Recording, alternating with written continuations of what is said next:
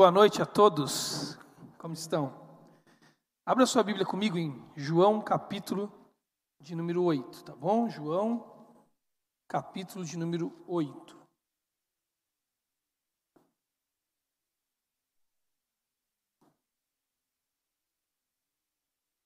João, capítulo de número 8. Nós vamos ler juntos e daqui a pouco ah, o encontro de Jesus com a mulher conhecida como mulher adúltera. Ah, nós estamos em uma série de mensagens chamada Uma Igreja para Pertencer. Se você é da nossa comunidade, você sabe muito bem. Se você está nos visitando hoje, eu preciso te dizer, nós estamos em um momento de mudança na nossa igreja. Nós saímos ah, de um hotel que ficávamos já há dois anos congregando e viemos para esse hotel para um projeto, um projeto que transcende esse lugar que estamos. Nós alugamos um lugar aqui ao fundo que está passando por uma reforma e nós vamos em breve usar esse lugar mais do que apenas no domingo. Vamos usar um prédio dentro desse hotel que terá uma saída e uma entrada independente ah, então nós vamos para esse local, ah, se Deus quiser, até antes mesmo de acabar esse ano. E quando fizemos essa mudança, saindo do Hotel Atibaia Residência e vindo aqui para o Plaza Hotel Atibaia, eu decidi que nós deveríamos revisitar alguns pontos do porquê nós existimos como Revive em Atibaia. A Revive é uma igreja muito nova, de apenas dois anos de cultos públicos, sendo que mais de um ano desses dois foram vividos no meio de uma grande pandemia global que atingiu o nosso país, atingiu a nossa cidade, atingiu o mundo inteiro. Então nós precisamos, quando fazemos um movimento como esse que estamos fazendo agora, para esse local, para esse novo prédio que vamos daqui a algumas semanas, com boas possibilidades, com muito mais possibilidades de uso, nós precisamos revisitar o que nós somos como Revive. Porque estamos em Atibaia. Como eu sempre digo a vocês, nós não somos a solução para essa cidade. Não foi porque o Joel veio morar em Atibaia e decidiu começar a revive, é que agora Atibaia tem uma igreja ah, que fala do evangelho ah, de forma correta, ou que vai resolver o problema do evangelho em Atibaia. Não. Nós somos apenas uma comunidade nessa cidade que entendemos estar olhando de uma maneira que o, o evangelho que comunicamos aqui atinge esse novo tempo, esse novo momento que o mundo está vivendo. Por isso, as nossas bases identitárias, a nossa filosofia, o que somos como revive, é muito caro para nós. Porque não queremos ser mais uma comunidade nessa cidade, porque essa cidade já tem muitas e boas comunidades evangélicas. Mas nós queremos ser uma comunidade com DNA que nós estamos há dois anos comunicando. E quando fazemos uma mudança como essa que estamos fazendo, estrutural, fundante, é necessário que a gente volte um passo atrás e revisite que tipo de comunidade queremos ser aqui em Atibaia. Por isso, eu escolhi falar sobre esse tema, uma igreja para pertencer. Porque quando você escolhe uma igreja para fazer parte, ou seja, porque você está procurando uma comunidade, ou porque você se converteu ao Evangelho de Jesus Cristo, ou você está mudando de uma cidade para Atibaia. Você precisa fazer algumas perguntas sobre essa comunidade. E nesta série, nós estamos dizendo para vocês que três perguntas são extremamente necessárias. A primeira pergunta é: por que, daqui a pouco ela vai passar ali, a Marina ainda não, Marina, por que nós, ah, qual é o conteúdo que nossa igreja comunica nessa cidade? Você tem que fazer essa pergunta. Você já percebeu que por vezes vamos à igreja, a, nós frequentamos igrejas, escolhemos igreja e não nos perguntamos que tipo de conteúdo esta igreja ensina? Ah, ela ensina a Bíblia, é muito vago. Ah, ela ensina sobre Jesus, é muito pouco essa informação. Você precisa fazer essa pergunta: que tipo de conteúdo esta igreja está ensinando? Porque esta resposta levará você a poder responder uma segunda pergunta, que é como uma igreja recupera pessoas machucadas pelo pecado. Quando você define, entende, conhece o tipo de conteúdo que é comunicado por uma comunidade da fé, da fé evangélica, Você então pode responder a pergunta: como esta comunidade recupera pessoas feridas, quebradas e machucadas pelo pecado? E quando você responde esta segunda pergunta, você consegue responder a terceira, que é a seguinte: como esta igreja se move na cidade onde Jesus a colocou? Você precisa saber qual é o conteúdo de uma igreja. Como essa igreja recupera pessoas feridas pelo pecado e como essa igreja age, se move, cumpre a missão que Deus deu a ela na cidade onde ela está inserida. Essas são as três perguntas que estamos lidando para responder a você se essa é uma igreja para você pertencer. No primeiro domingo eu respondi a pergunta de que conteúdo nós falamos, dizendo para vocês que na Revive nós temos um conteúdo muito simples para você entender. Nós temos duas marcas que nos definem. Primeira marca, na Revive nós temos a nossa espiritualidade centrada em Jesus Cristo. Tudo nesta comunidade tem a ver com Jesus. A fé evangélica para nós não tem a ver com o que nós fizemos ou fazemos por Jesus Cristo, mas tem a ver com o que Jesus Cristo fez por nós e continua fazendo em nossas vidas. A fé evangélica não tem a ver com sangrar por alguém que já sangrou por nós. A fé evangélica não tem a ver com a sua boa ética, o seu bom comportamento como base, início da conversa da fé cristã. Essas coisas são simples resultados daquilo que Jesus Cristo já fez por você. Por isso, na Revive, nós temos Jesus como o princípio, o ponto de partida, o ponto de chegada e o centro de convergência de tudo o que falamos aqui. Não tem a ver com a nossa denominação, não tem a ver com os nossos horários, com os nossos dias, não tem a ver com as nossas liturgias, não tem a ver com os nossos líderes. Tudo isso e todos nós somos apenas instrumentos do grande conteúdo que é Jesus Cristo.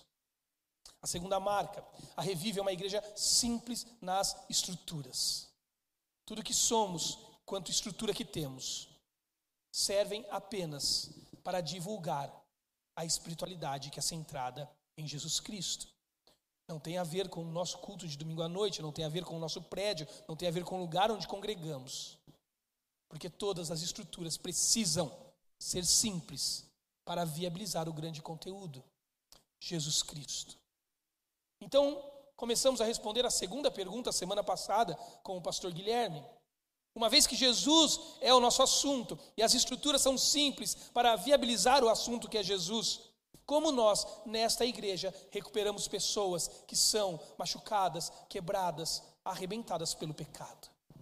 Pessoas como eu. O pecado faz um grande estrago na minha vida. O pecado me machuca. Eu lembro quando a minha minhas crianças eram pequenininhas e ouviam o DVD da Ana Paula Valadão, da Batista Lagoinha, daqueles bonequinhos que tinham, né? Tinha uma menininha que falava assim, eu achava tão legal, eles ficavam o dia inteiro ouvindo aquele negócio repetindo, entrava na cabeça, parecia um mantra. E aí tinha uma menininha que falava assim, mas o pecado dói tanto. Porque o pecado machuca, o pecado fere, o pecado amassa.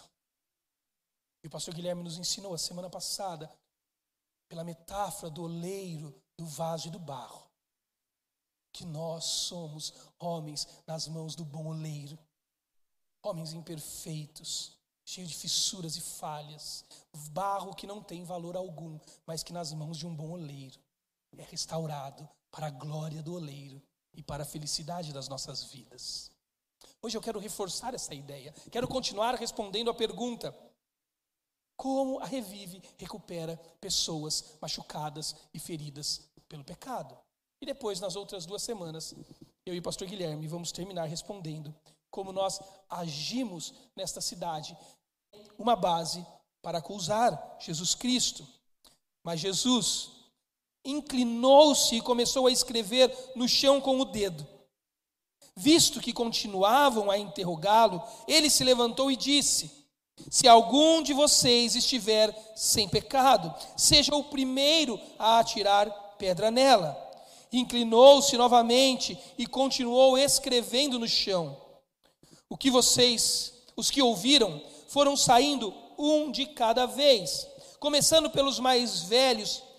Jesus então ficou só com a mulher em pé e diante dele. Então Jesus pôs-se em pé e lhe perguntou: Mulher, aonde estão aqueles que te acusaram? Aonde estão eles? Ninguém te condenou? Foram embora? Ninguém, Senhor, disse ela. Vê só, hein? Foram embora. Declarou Jesus. Então, mulher, eu também não vou te condenar. Agora vá e abandone a sua vida de pecado.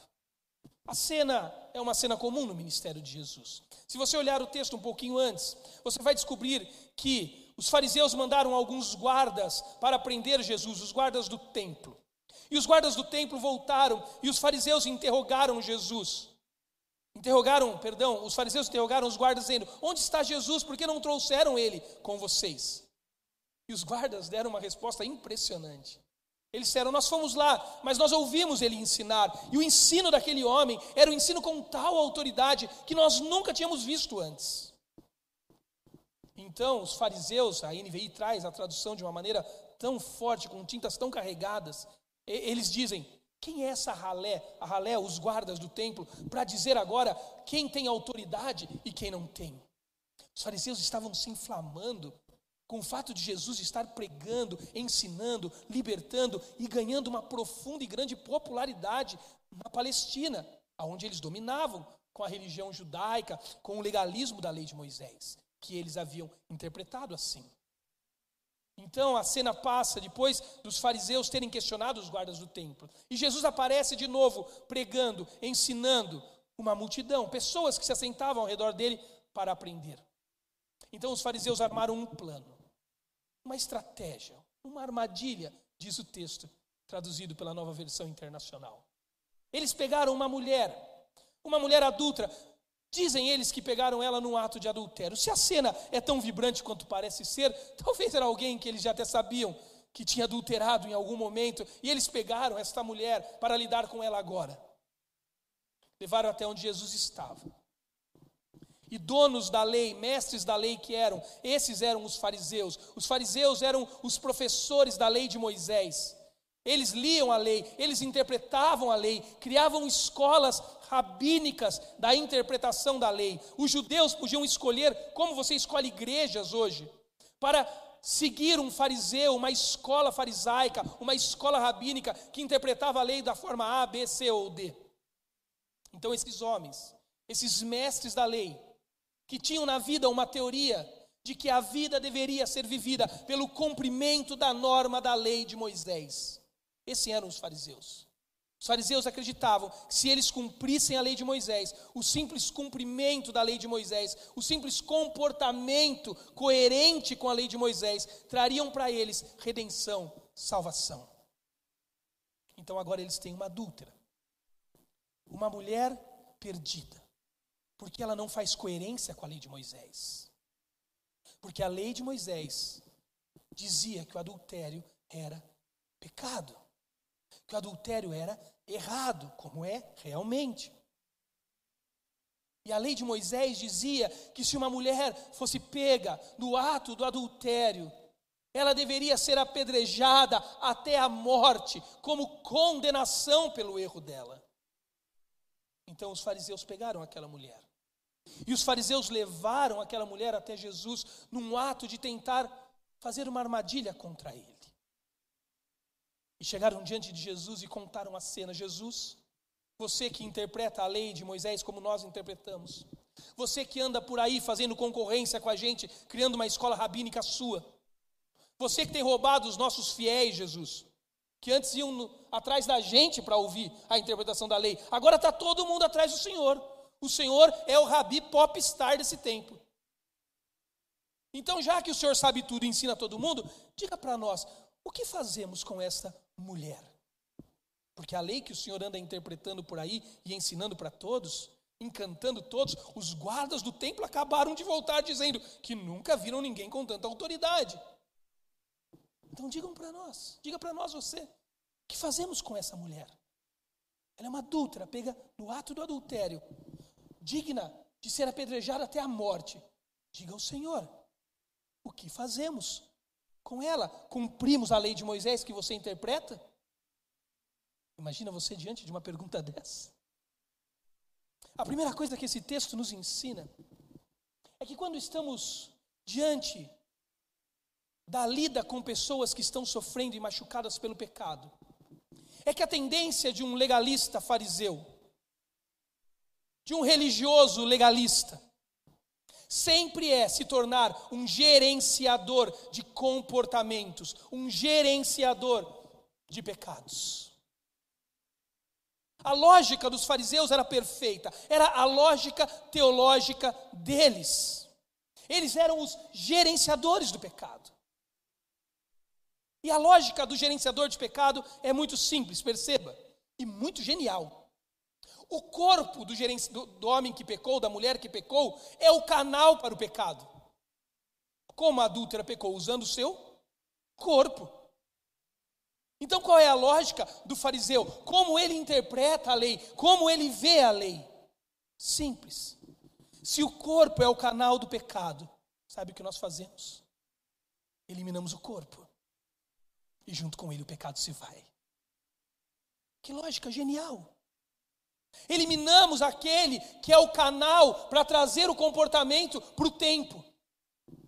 E matamos o pecado. Tire o corpo de quem pecou. E leve com o sacrifício do corpo o pecado que foi trazido pelo canal, que é o corpo. Assim são os gerenciadores de pecado. Pessoas que acreditam que o pecado tem a ver com comportamento. Pessoas que acreditam que no jardim do Éden, o pecado, na narrativa da criação do mundo, começou porque Adão e Eva, ou Eva e Adão, cometeram um erro comportamental. Agora, deixe eu dizer uma coisa para vocês que os fariseus não entendiam e que muitos de nós não entendemos. A fonte de pecados, ou a fonte do pecado, nada tem a ver com comportamentos. Pecado e comportamento não estão no mesmo pé de igualdade. Adão e Eva não pecaram contra o Deus, Criador de céus e terra, no Éden, no jardim da perfeição, porque eles se comportaram mal, pegando um fruto. Pecado não tem a ver com comportamento. Certa altura no Evangelho, Jesus encarnado se encontra com Satanás. Satanás que está em uma possessão. E Satanás dialoga com Jesus sobre aquele momento específico. Você talvez se lembre dessa cena no Evangelho. Satanás olha para o, o, Cristo de Deus, o Deus encarnado no mundo, e diz: O que temos nós com o Senhor? Não toque em nós, não nos faça mal. O que temos nós contigo, filho do homem? Satanás reconhece a divindade de Jesus. Satanás reconhece a autoridade que Jesus tem para precipitá-lo daquele lugar para baixo. Na mesma cena, Satanás olha para Jesus e diz: Filho do Deus Altíssimo. Satanás reconhece Jesus de maneira elogiosa. Satanás é mais crente que a gente. Se tem um cara que cabia na maioria das igrejas, era Satanás. Ele não tem problema com a identidade do Filho de Deus. Ele não tem problema com a autoridade do Filho de Deus. Ele não tem problema em nominar elogiosamente o Filho de Deus. Satanás se comporta muito bem. O que falta para Satanás? Amar o Filho de Deus. Porque a fonte do pecado nunca teve a ver com o comportamento, mas tem a ver com o amor que foi deslocado do seu eixo de gravitação correto. O que levou Eva e Adão ao pecado não foi o fruto roubado no jardim.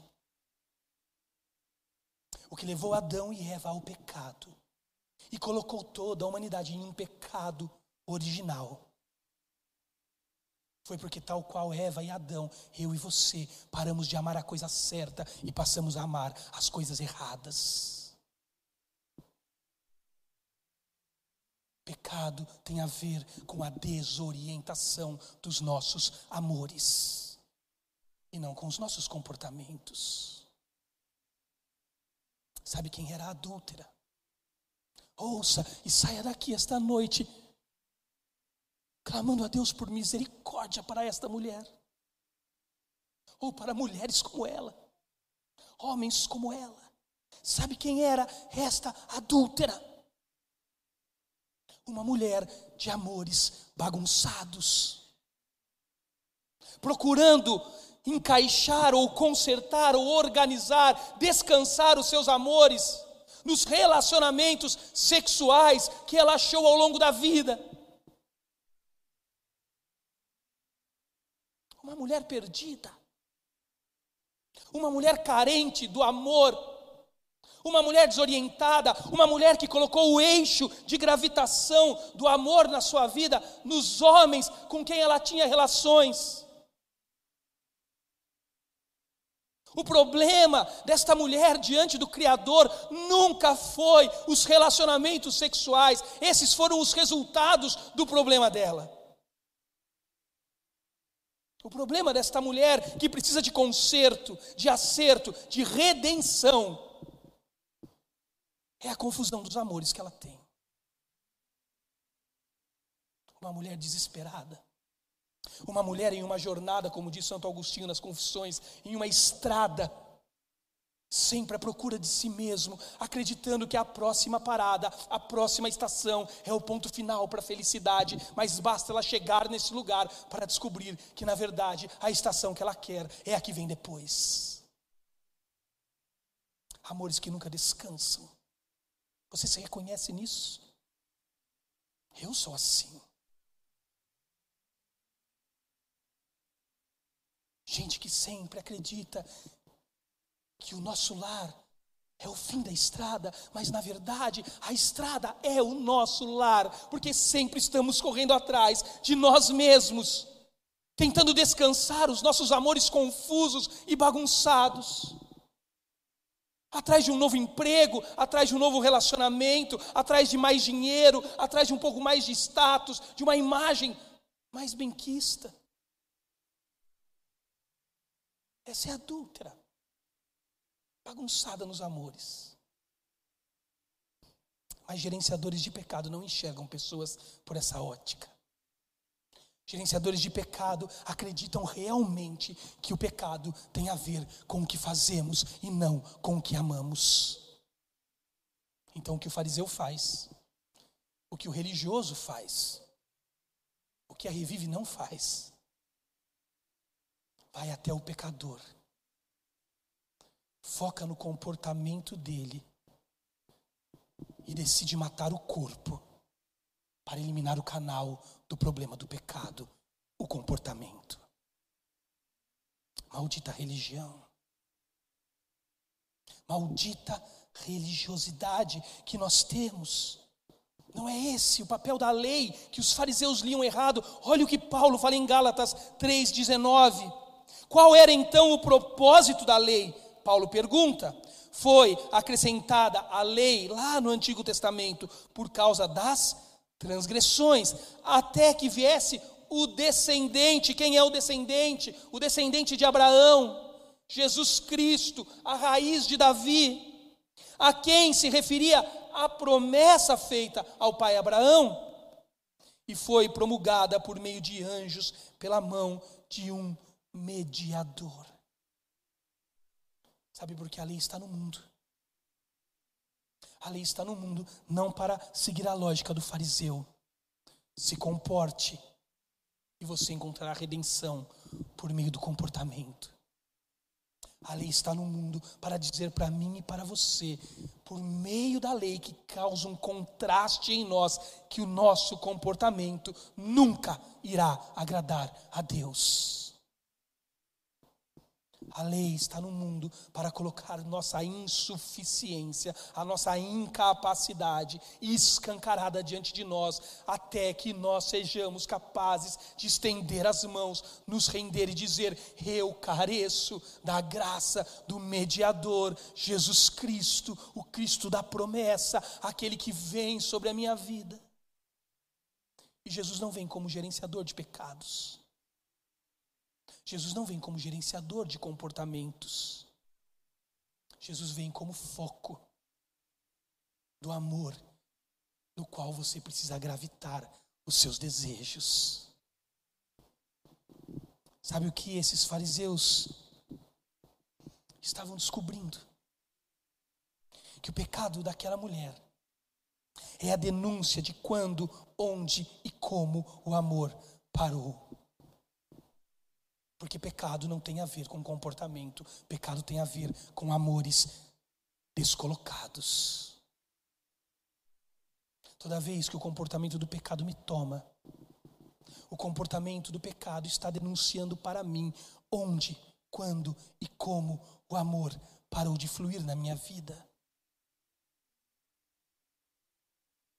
Agora Jesus vai entrar na cena. Por ora, perceba, são os fariseus, os gerenciadores do pecado. Eles têm toda a lógica bem clara na cabeça deles. Pecado tem a ver com comportamento. Qual a maneira de lidar com isso? Mate o canal do pecado, o corpo de quem pecou, e você elimina o comportamento. Agora Jesus entra na cena. E a primeira coisa que Jesus faz é a maior lição que alguém pode ter para tratar o pecado na vida de alguém e para tratar os gerenciadores de pecado, que acham que pecado tem a ver com comportamento. A primeira cena de Jesus invadindo a história, sabe qual é? Jesus se ajoelha, abaixa e começa a fazer o quê? Desenhar no chão, escrever no chão. E se você pesquisar o hebraico, o grego, o latim, sei lá, qualquer língua que você quiser profundamente, você descobre o que Jesus estava fazendo. Ele estava desenhando o jogo da velha. E ele era xizinho e bolinha, e ele perdia para ele mesmo, porque Jesus é bem-humorado. Porque Jesus estava ensinando uma técnica maravilhosa para lidar com gerenciadores de pecado. Sabe qual é? Desenha no chão. Porque Jesus não toca tambor para louco dançar, e ele não fala com quem está babando. Jesus não toca tambor para louco dançar. E Jesus não fala com quem está babando. E gerenciadores de pecado que acreditam que pecados têm a ver com comportamentos. Que acreditam que a melhor maneira de se livrar do pecado é matar o canal, matar o corpo de quem se comportou mal. É você ignorar essas pessoas. Depois que eles já estão babando um pouco menos e tocando o tambor um pouco mais baixo, Jesus se levanta e faz uma pergunta simples. Primeiro, ele faz uma afirmação. Ele diz, basicamente, eu concordo com vocês. Realmente, a lei tem uma letra fria, e quando eu a leio, a lei diz que a mulher adulta tem que ser apedrejada. Então, matem-a, façam o que quiserem. Vocês estão do lado da lógica da teologia. Esse é o problema de estudar teologia. Sem encontrar o evangelho. Esse é o problema da maioria dos pastores, teólogos desse mundo, porque estudaram teologia como uma ciência acadêmica, mas não entenderam que ela era a revelação perfeita do Evangelho, o próprio Cristo. Isso. Jesus olha para eles e fala: se a lei, a letra é a questão da, de vocês, mate essa mulher, acabe com ela. E eu fico imaginando, a cena é viva, você tem que entrar nela. Eu fico imaginando eles pegando a pedra e já armando. E Jesus falando: Espera um pouquinho, espera. Ô Fulano, espera aí, você que já está com a mão armada.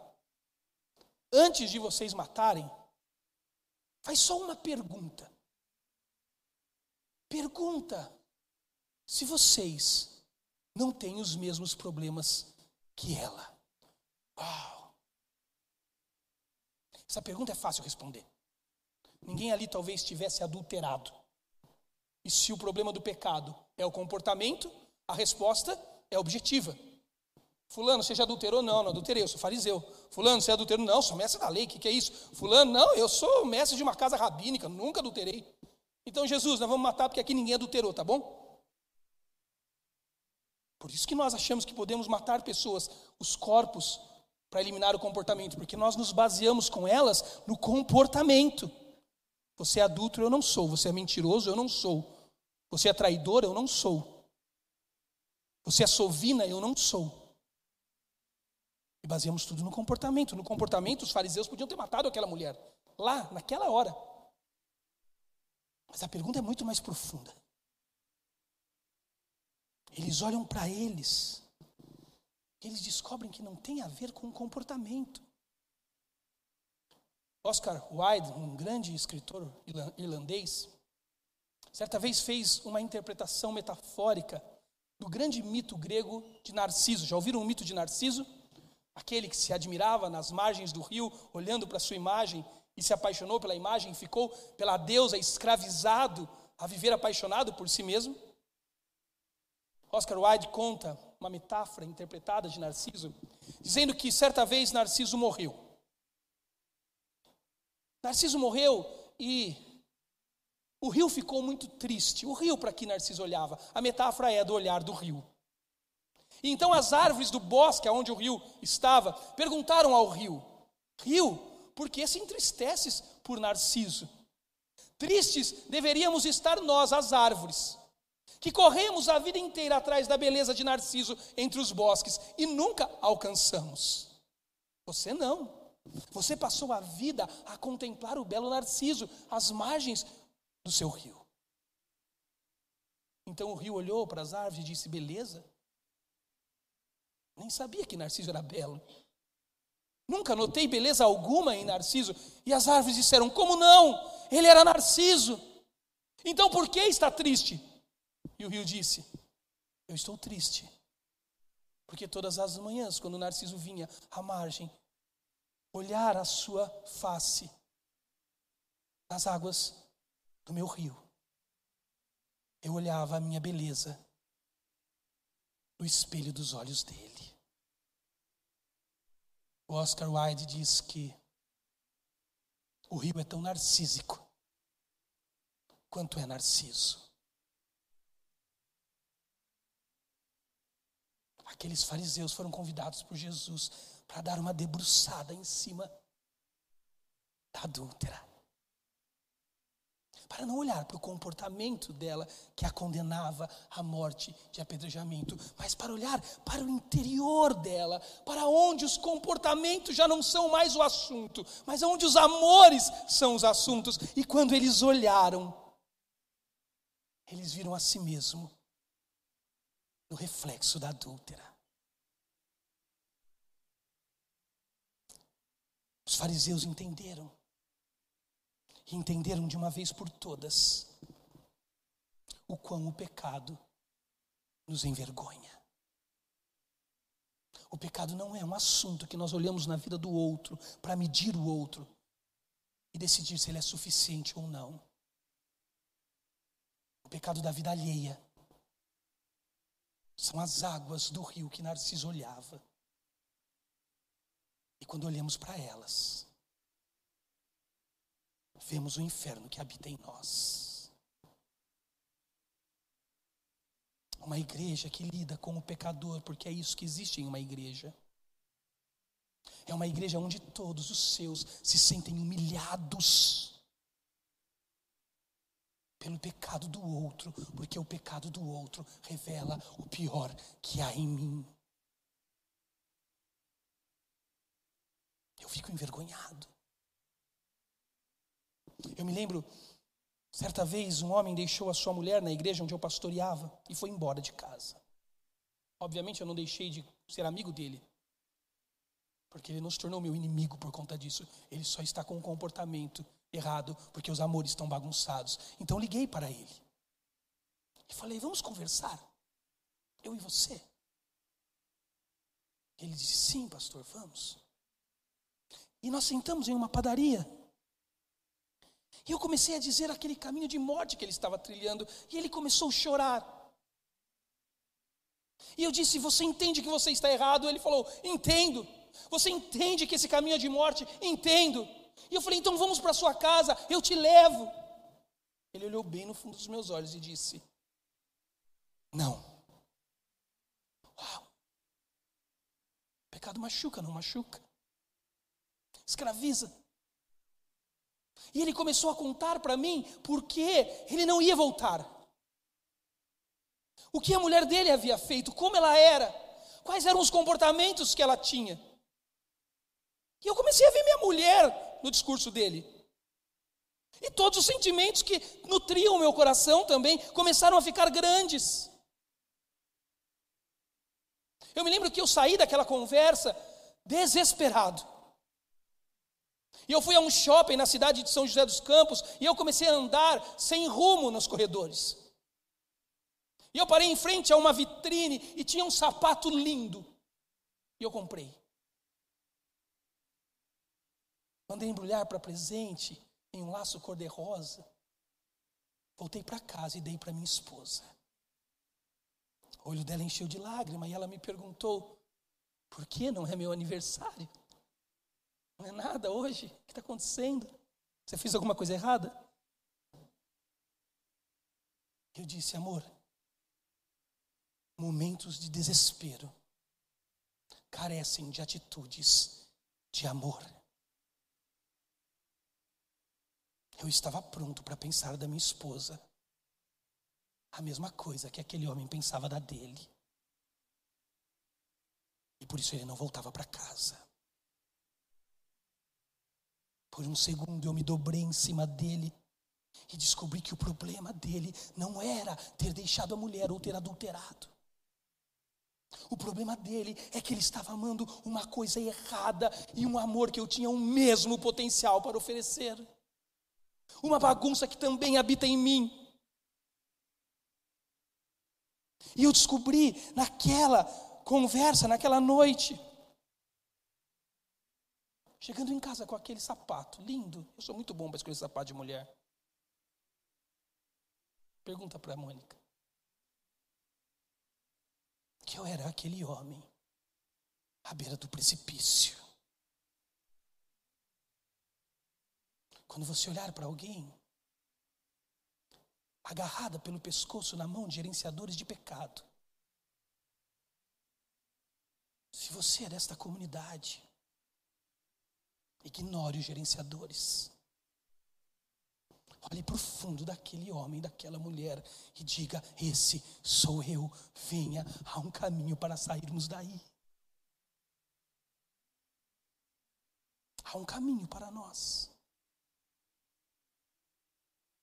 Aqueles homens começaram a largar as pedras e ir embora, um atrás do outro. Foram comprar sapatos. Porque o pecado os envergonhou. Não tem a ver com adultério. Tem a ver com algo maior que habita nela. E esse maior que habita nela habita em nós. Não tem a ver com a mulher, com o que ela fez. Tem a ver com o amor errado que ela tem. Eles vão embora. E sabe qual é a terceira e última lição que aprendemos? É que Jesus está lá para curar e transformar aquela mulher. Ele sempre está. Ele sempre está, nunca é tarde demais. Perceba, Jesus faz uma pergunta intrigante. Ele está desenhando no chão, está perdendo no jogo da velha. Os caras já foram embora comprar sapato, porque eles debruçaram na mulher. E eles viram como eles estão mal. Jesus se levanta agora, invade a cena e olha para a mulher e fala: Cadê aqueles que te acusavam? Foram embora? E a mulher diz: É, Jesus, parece que o Senhor deu um nó na cabeça deles, hein? Só que aquela mulher tinha um problema tremendo. Lembra qual foi a colocação de Jesus? Se alguém aqui não é como ela, então faça o quê? Mate-a. Eles olharam bem no fundo e não conseguiram. Foram embora. Quem sobrou na cena? Ela e quem? Jesus, o único que cumpria o requisito que Jesus exigiu dos fariseus. Jesus não era como a mulher. Jesus podia se debruçar pela eternidade na adúltera e ele nunca o veria na adúltera. Porque ele era perfeito e é perfeito e eternamente será perfeito.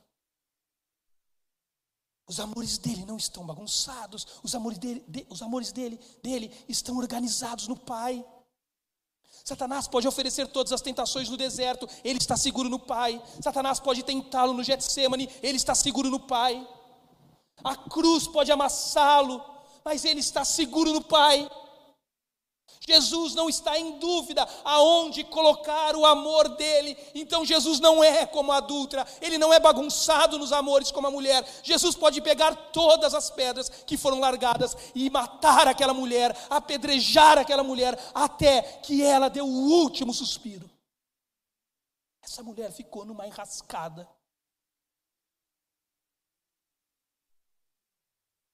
Só que Jesus nos ensina uma coisa que Ele está sempre lá para curar e transformar. Tenha ido você aonde foi. Tenha abraçado você o que abraçou. Seja você merecedor de pedras o quanto for. Jesus está lá para dizer a você, naquele dia que você quase morreu de medo. Eu podia te matar, mulher, mas eu vou fazer o seguinte: eu vou morrer por você, para que você não tenha que morrer hoje. Eu vou me deixar levar aquela cruz, eu vou me deixar amarrar, eu vou me deixar ser agredido até o último suspiro, até a última gota de sangue, mulher. Eu vou deixar que esses fariseus malditos, esses gerenciadores de pecados miseráveis, joguem todas as pedras que eles gostam de jogar em mim para que você não tenha que morrer hoje e nunca mais. Jesus estava ensinando aquela mulher que o pecado ele para o amor até que o amor pare o pecado. Uma comunidade que recupera pessoas como Jesus recupera não é uma comunidade de gerenciadores de pecado. É uma comunidade que chora com o pecado do outro, que se entristece pelo pecado do outro, que diz ao outro quanto o pecado machuca ele e os outros que estão perto dele. É alguém que diz para o pecador o quanto o pecado dele não combina com Deus, embora não mexa com Deus.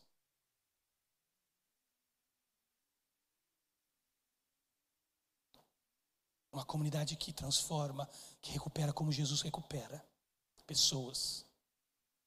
É uma comunidade de pessoas que se sentem envergonhadas pelo pecado do outro.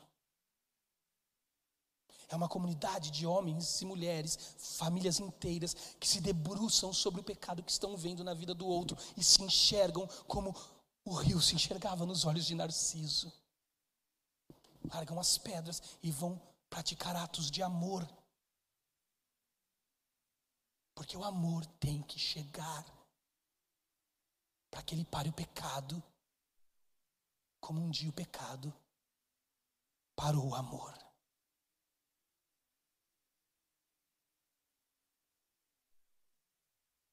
Talvez você venha de um contexto religioso,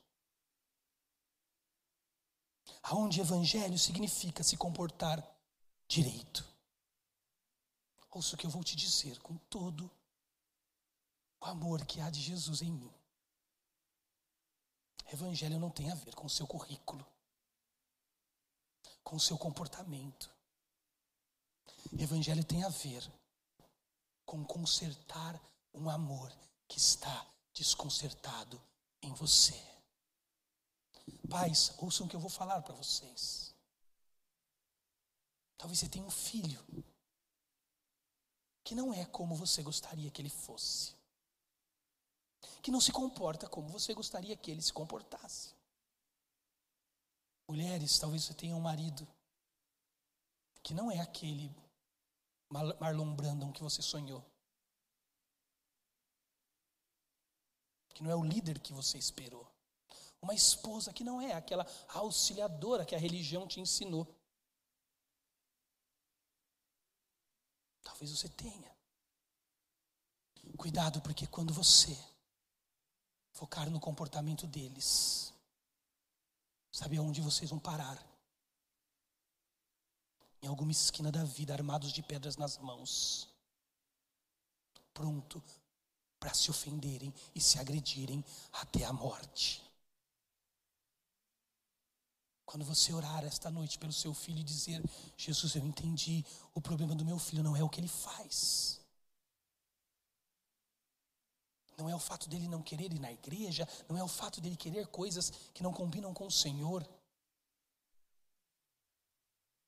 Não é o fato dele querer coisas que você não quer, por isso você se acha melhor do que ele. O que está errado nos seus filhos, no seu marido, na sua esposa, é que os amores deles estão nos lugares errados. Peça para Jesus converter os amores essa noite. Chegarão muitas pessoas nessa comunidade. Adúlteros, divorciados, homossexuais, corruptos, péssimos maridos e terríveis esposas, filhos desobedientes. Sabe onde queremos que eles estejam? Aqui, neste lugar. Porque não somos um clube social, não somos um lugar gostosinho para virmos aos domingos, um lugar legal para a gente se divertir religiosamente. Mas somos uma comunidade de fé que recupera pessoas como Jesus recuperou. Não gerenciamos os pecados delas, nos envergonhamos com o que elas são, porque somos iguais. E apresentamos a elas, a eles e a todos o Jesus que cura e liberta, mesmo que para você não pareça mais ter chances. Todo tipo de cultura evangélica que não pareça com isso, não é o que a Revive faz. Não é o que a Revive faz. Nós amamos como Jesus ama. Quando Jesus ama, o pecado é ofendido. Quando o amor de Jesus não for o bastante para que o pecado seja ofendido, sabe o que nós fazemos? Amamos de novo. E ainda assim, se nada der certo no final, a gente tenta a última coisa, sabe qual? A gente ama mais uma vez. Como Jesus fez. E como ele não parou de fazer e não vai parar até a eternidade. Olhe para as águas de Narciso hoje e diga para Jesus: Jesus, obrigado porque o Senhor não desistiu de mim. Me ensina a ser desse jeito também. Feche seus olhos, eu quero orar por você.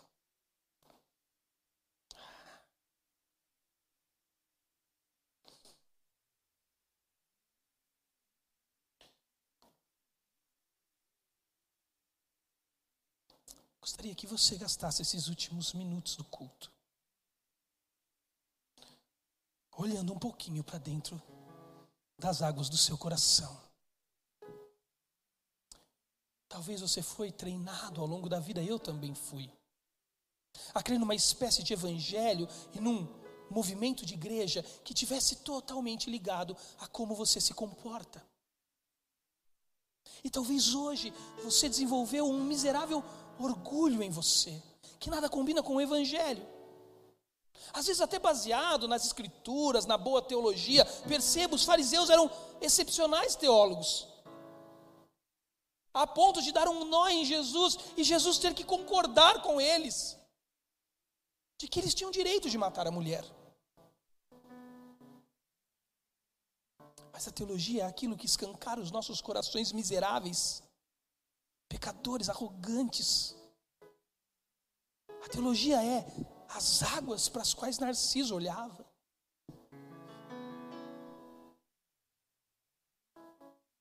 que nos lembra que a gente não deu certo, que a gente vem na igreja, a gente tem ministério, a gente dá o dízimo, mas tudo como disciplina para revelar a nossa miserabilidade, não para revelar o nosso bom comportamento. Cada vez que você sangra o seu coração dando dinheiro na igreja, é para dizer: Jesus, me livra desse coração avarento. Não, que bom que eu tenho um bom coração. Cada vez que você ora, lê a Bíblia é para dizer: Jesus, me livra desse maldito desejo de não querer ser o que o Senhor quer que eu seja. Olha para você hoje. E talvez é hoje é dia de você pedir perdão todas as vezes que você foi um gerenciador de pecados. Que acreditou que o problema do outro era o que o outro fazia e não o que o outro amava. E que consertar o outro era consertar o comportamento dele. Não. É o amor dele que tem que gravitar. Amém, Senhor. Essa é a gramática de Deus. O amor. É o amor. Eu vou terminar orando quando eles cantavam, me ocorreu uma história que eu li recentemente. A história, a biografia de Santo Antão, santo casamenteiro. Lembram de Santo Antão? E conta a história que Santo Antão, ele era um monge das cavernas, né? Da tradição de cavernas. E conta a história que Santo Antão decidiu viver sem pecar. Projeto da vida dele. Então se trancou em uma caverna e lá ficou orando durante todos os seus 90 anos, mais de 60 na caverna. E diz a história, a biografia de Santo Antão, que Satanás mandou um demônio com meta corporativa tentar Santo Antão. Todo dia. Santo Antão se ajoelhava para orar e ele via uma mulher com belas formas diante dele.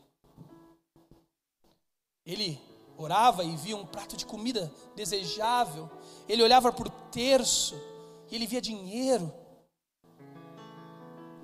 Até que um dia Santo Antão não pecava de jeito algum. Aí o demônio desistiu e foi embora. Falou: não dá, Santo Antão não vai pecar. Eu desisto da minha tarefa. O demônio virou as costas e foi saindo da caverna. Quando ele estava saindo, Santo Antão orou e disse: Obrigado, Senhor. Hoje eu virei um santo. O demônio voltou. Ainda há algo para fazer em Santo Antão. Ainda há algo. Não deixe isso acontecer com você. Não gerencie pecados. Ame, ame. E quando nada der certo, ame mais uma vez. Senhor Jesus, nos ache uma igreja assim aqui em Atibaia. Isso não é levianidade. Isso não é falta de ascúria em relação ao pecado, porque o pecado já nos machuca tanto, Senhor. Já nos amassa de um jeito que é evidente a sua maldade. Mas não deixe ele fazer em nós o que ele não tem poder para fazer, nos definir nos moldar. O que nos define é o teu amor, o que nos define é a tua graça, o que nos define é consertar os nossos amores no Senhor. Não nos deixa sermos definidos por bons comportamentos, até Satanás se comporta bem diante do Senhor. Nos faz uma igreja que não apenas prega da graça, mas se move na graça Mande Jesus nessa comunidade todos aqueles que o Senhor quiser mandar desta cidade, quebrados, machucados, feridos, arrebentados pelo pecado. Estamos aqui, Jesus, de braços abertos para acolher, curando e transformando no poder do seu amor. Amém e amém.